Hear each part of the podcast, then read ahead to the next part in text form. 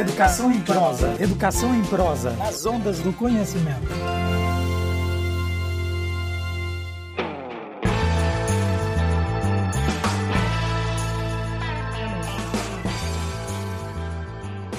Olá, pessoal. Está começando mais um podcast Educação em prosa nas ondas do conhecimento. Esse é o nosso quinto episódio, o segundo de 2022.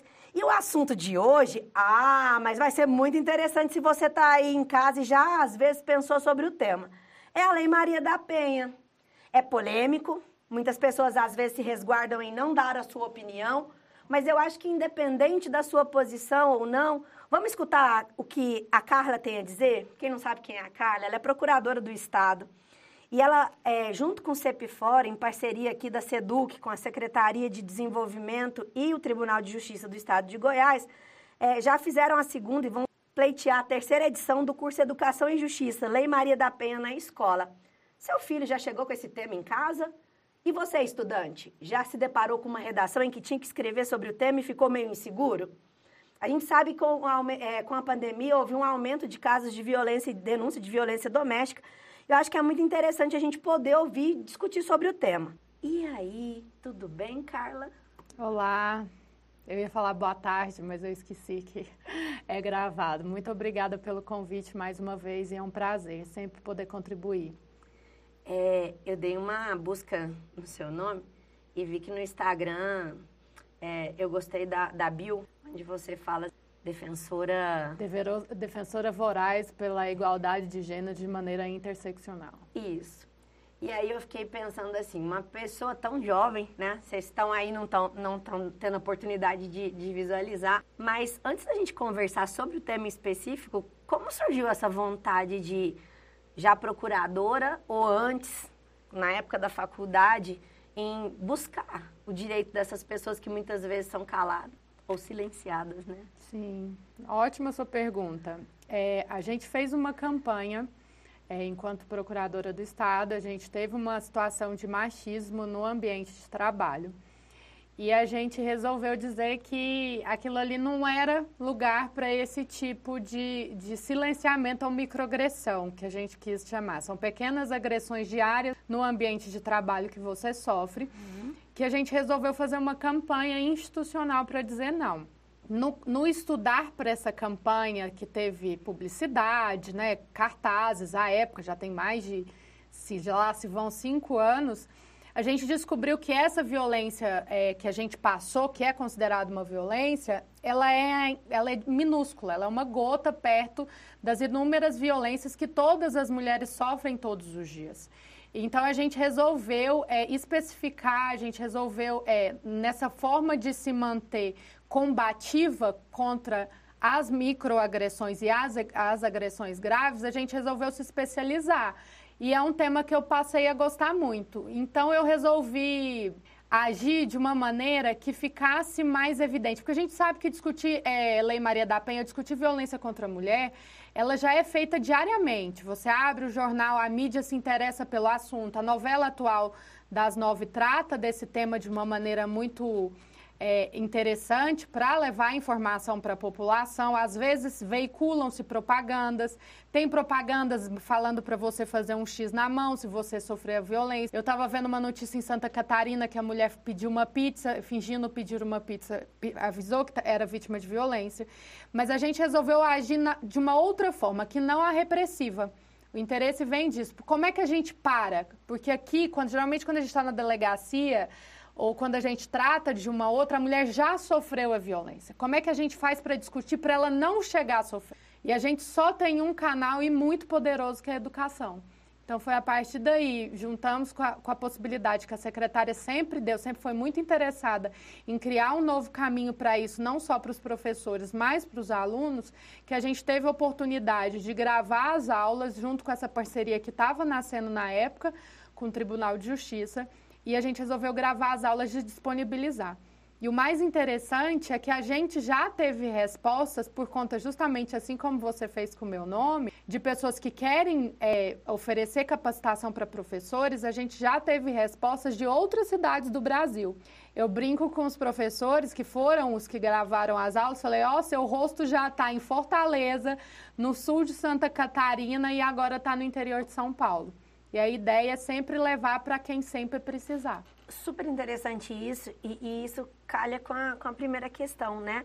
A gente muitas vezes, quando fala violência, a gente pensa na violência física, mas existem outros tipos de violência.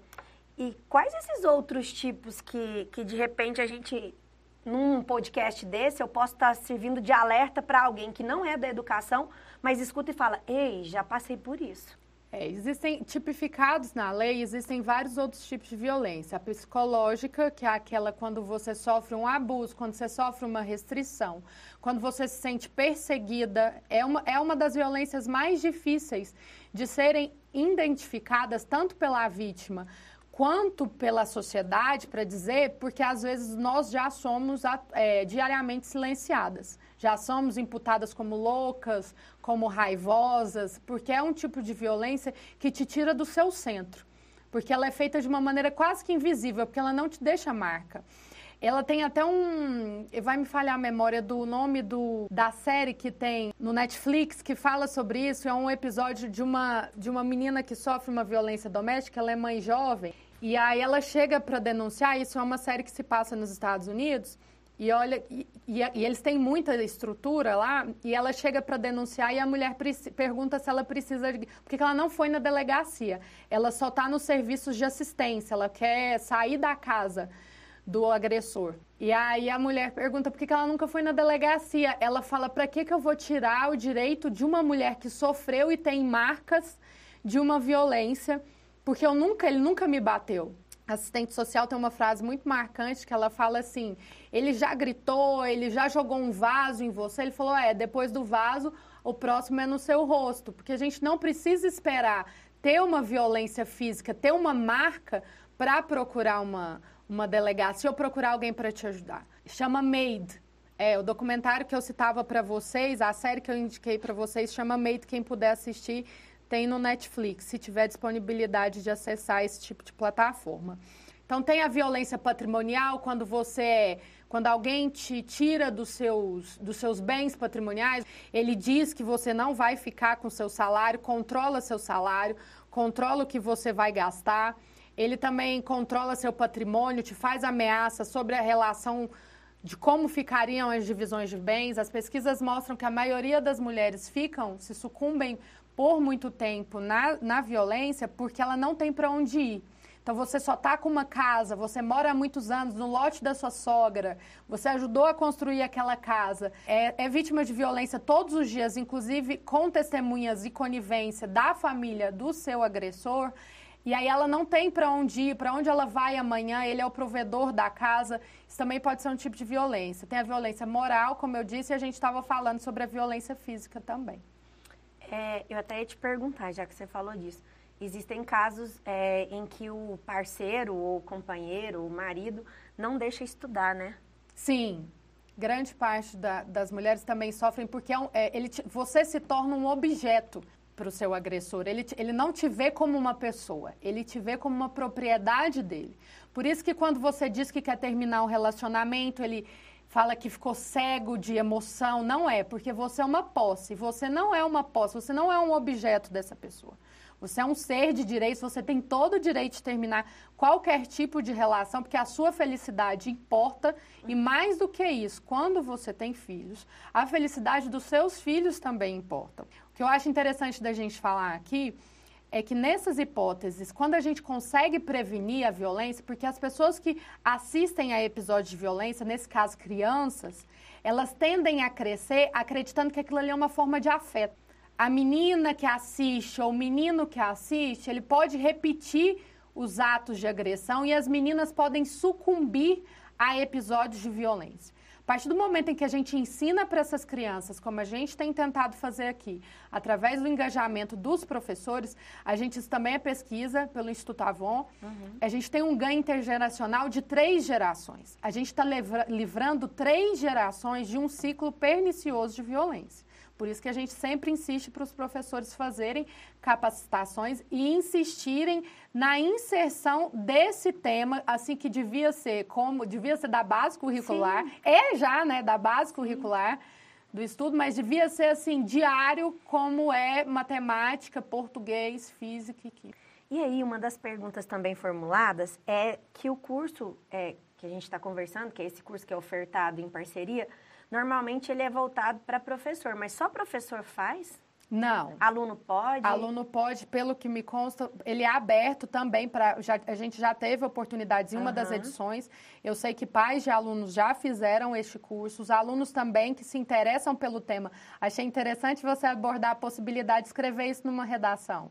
Isso. Porque isso é informação que você pode se municiar para fazer uma boa redação. Sim. Então, os alunos também podem fazer. E outra coisa que a gente também precisa sempre ressaltar: ele é feito para os professores. A gente introduz, de uma certa maneira, um assunto que pode ser jurídico, ou penal, ou cível, porque você talvez precisa se livrar do seu agressor e como fazer para se separar, a questão da guarda das crianças, mas a gente tenta trazer esse assunto para vocês, professores ou os alunos que assim o desejarem, usarem esse conhecimento para fazerem planos de aulas pedagógicos, para inserir esse, esse assunto de uma maneira lúdica e pedagógica criando uma consciência crítica, não só nos alunos, mas também nos professores. Porque a ideia é, é um despertar de consciência. Sim. É a gente despertar essas pessoas que podem também estar sendo vítimas de violência, os alunos para eles também poderem ajudar os seus familiares ou alguém, ou também se virem ou forem testemunhas de algum tipo de violência,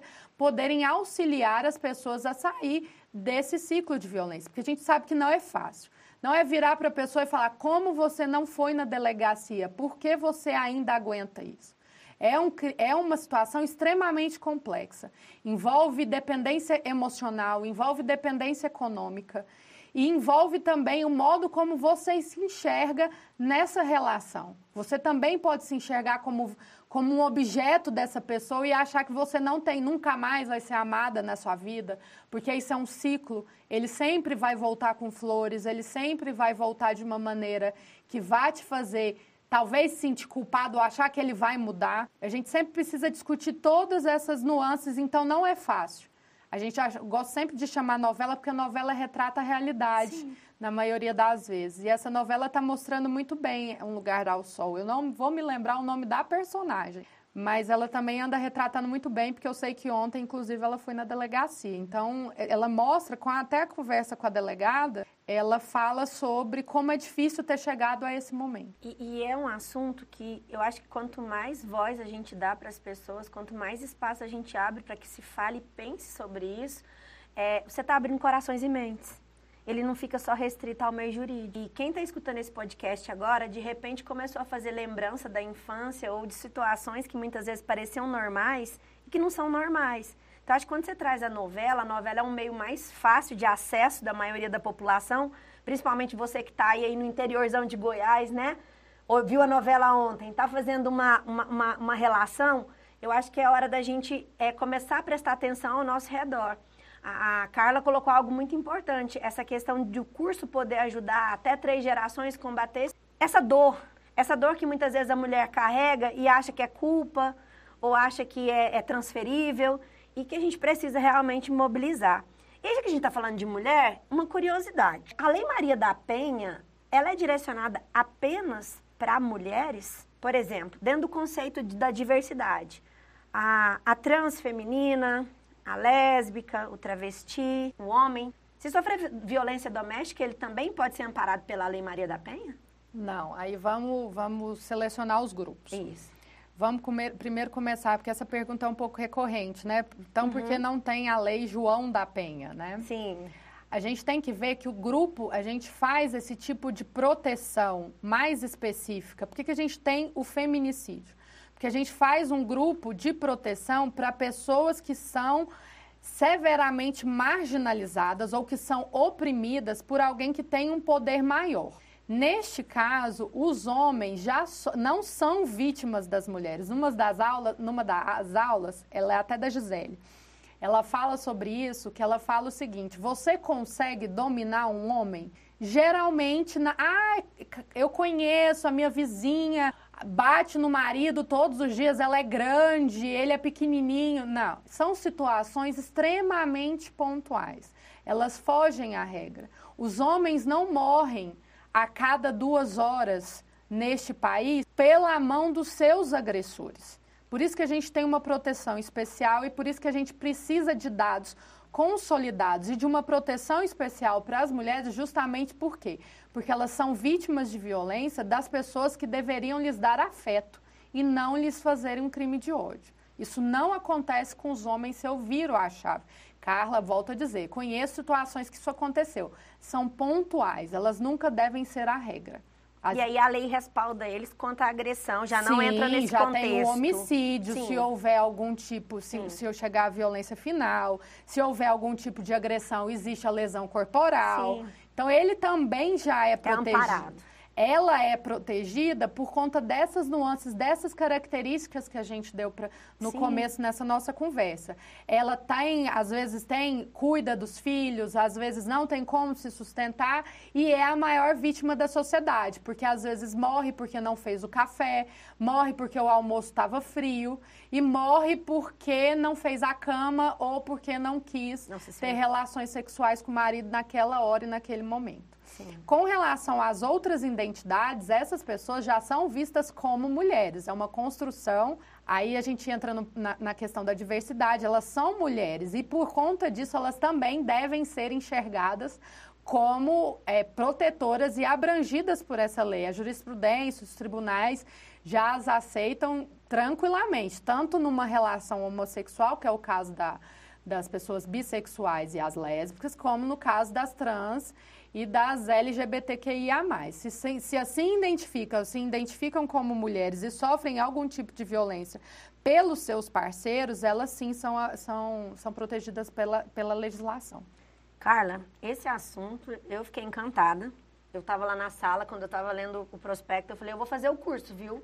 Aí, aí uma colega falou assim, ah, eu também vou, então quando sair você fala. Não estou falando isso para fazer propaganda nem porque você está aqui, mas porque eu comecei a ler e me interessar. Porque por não ter passado por situações de violência, mas eu sou mulher, a sororidade. Isso que você falou sobre talvez eu tenha passado e às vezes nem saiba que passei, porque tudo normaliza e, enfim, várias outras coisas.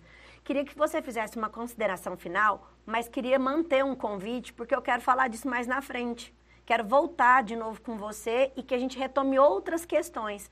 Porque agora, já que eu vou conhecer o curso, e tenho certeza, e por isso que eu falei para você no início do podcast, se você tem alguma pergunta, encaminhe para as redes sociais do CEPFOR. Se você sofre algum tipo de violência também, quer colocar um depoimento, quer falar alguma coisa, a gente está lá. As meninas que fizeram as lives, elas têm suporte, conseguem orientar vocês, porque isso não acaba aqui. É, uma, é um tema que a gente tem que voltar esse ano de novo, e de novo, e de novo, até que a gente consiga um número maior de pessoas para essa rede de proteção. Suas considerações finais? Eu queria deixar algumas coisas é, para incentivar as pessoas não só a ouvirem o podcast, mas também fazerem o curso, como você disse.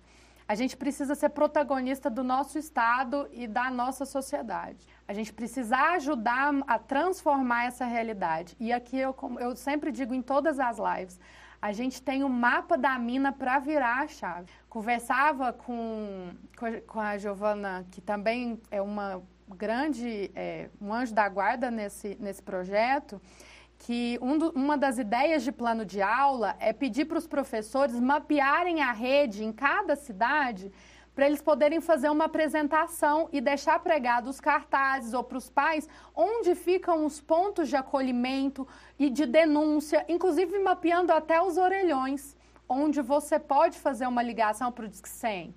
Então, se você faz uma peia com o professor de matemática à distância, de onde ficam os pontos um dos outros, porque tem uma pesquisa que saiu em Fortaleza que fala que grande maioria das vítimas tinha uma rede de que ela podia denunciar a menos de 5 quilômetros da casa dela que ela poderia ter ido buscar ajuda. Então a gente consegue mapeando e ajudando essas pessoas.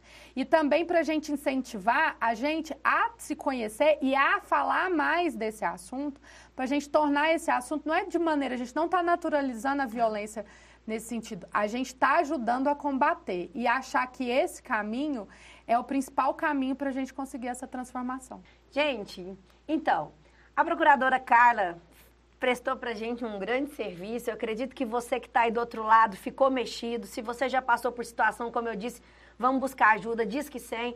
Ou se você conhece alguém, vamos orientar, vamos dar aquela força. Ninguém merece sofrer na mão de ninguém. Amor de verdade é aquele que cuida, não aquele que machuca. Então, meu abraço, deixo aqui para vocês. Ah, o podcast pode ser compartilhado. Se você sabe que alguém precisa ouvir, compartilha aí, divulga para nós. Um abraço e até o próximo. Educação em prosa. Educação em prosa. As ondas do conhecimento.